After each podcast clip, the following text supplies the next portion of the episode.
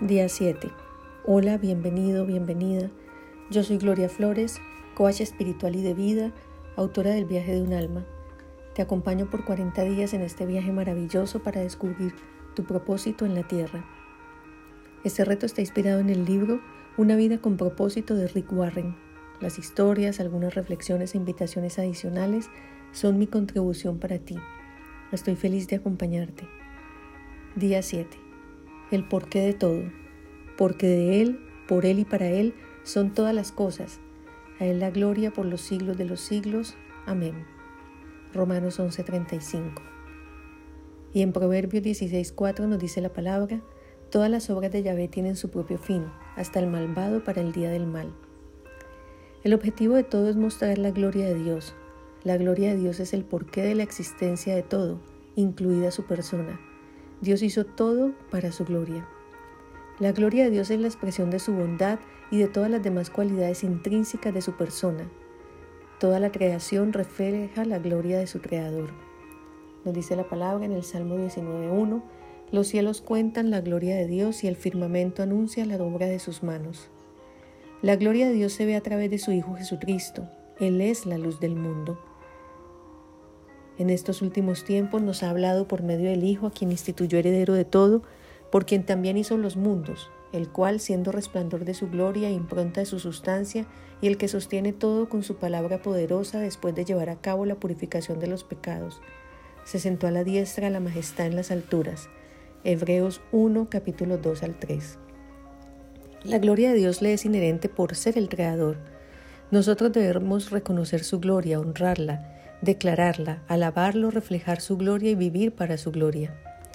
Del viaje de un alma, capítulo 16, déjate guiar para que se cumpla mi propósito en ti, para la mayor gloria de Dios.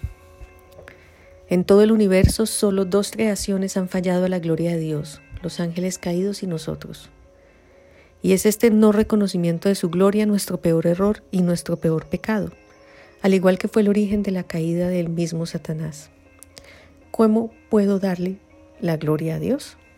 Jesús glorificó al Padre al cumplir su propósito en la tierra. Yo te he glorificado en la tierra llevando a cabo la obra que me encomendaste realizar. Juan 17:4. Nosotros glorificamos a Dios cuando lo adoramos. La adoración es más que alabarlo, es un estilo de vida basado en gozarnos en su presencia, amarlo y entregarle nuestra vida. Ni hagáis ya de vuestros miembros armas de injusticia al servicio del pecado, sino más bien ofreceos vosotros mismos a Dios como muertos, retornados a la vida, y vuestros miembros como armas de justicia al servicio de Dios. Romanos 6:13. San Agustín nos dice, el gozo se da en el canto, el gemido en la oración, gime por las cosas presentes, canta por las futuras, obra sobre lo actual, canta sobre lo que esperas. Glorificamos a Dios cuando amamos a los demás creyentes. El principal tema de Jesús fue el amor al Padre y a nuestros hermanos. Os doy un mandamiento nuevo, que os améis los unos a los otros, que como yo os he amado, así os améis también vosotros los unos a los otros. Juan 13:34. Glorificamos a Dios cuando nos asemejamos más a Cristo. La verdadera madurez espiritual consiste en poder pensar, actuar y sentir como Cristo, nuestro modelo de Hijo de Dios del viaje de un alma, capítulo 11. Yo te enseñaré a revelarme y a mostrarme para que no te sigan a ti, sino a mí. Glorificamos a Dios cuando servimos a los demás con nuestros dones. Fuimos diseñados hermosamente con los dones y talentos que serían para el servicio de nuestros hermanos en Cristo. No somos iguales y esa maravillosa individualidad es para un fin mayor. En 1 de Pedro 4.10 nos dice la palabra, que cada cual ponga al servicio de los demás la gracia que ha recibido como buenos administradores de las diversas gracias de Dios.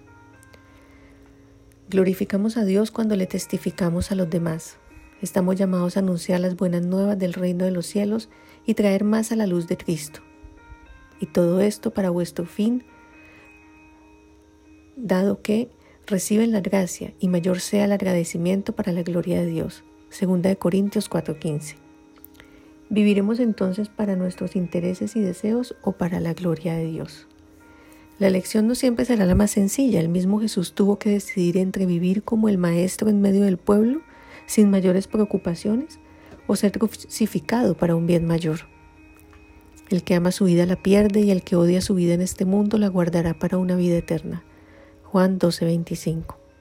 Si lo eliges, trabajar para los propósitos de Dios, Él te proveerá todo lo necesario para tu vida. Buscad primero el reino de Dios y su justicia, y todo lo demás vendrá por añadidura.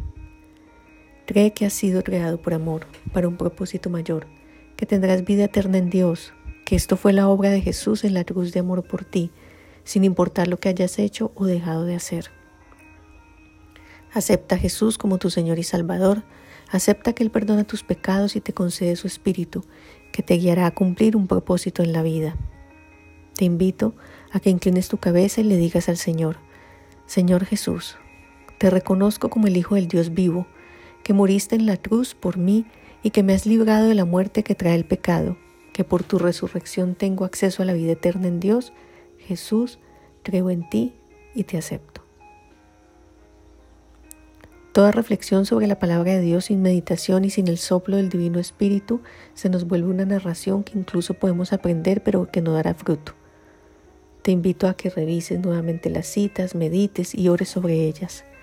Nos dice el pastor Warren, todo es para Él, porque de Él, por Él y para Él son todas las cosas a Él la gloria por los siglos de los siglos. Amén.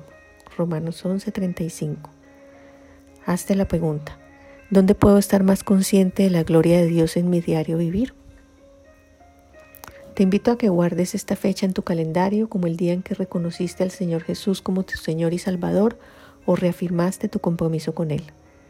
Medita sobre lo que es ir como un alma solitaria por el mundo versus ir con la presencia del Maestro Jesús en tu vida bajo el cuidado y cobijo de su amor misericordia. Toma tus notas, dibuja, pinta, transmite tus reflexiones en el lugar que elegiste para este fin. Esto ha sido una contribución para ti, compártelo. Sígueme en mis redes sociales, Instagram, Facebook, comenta.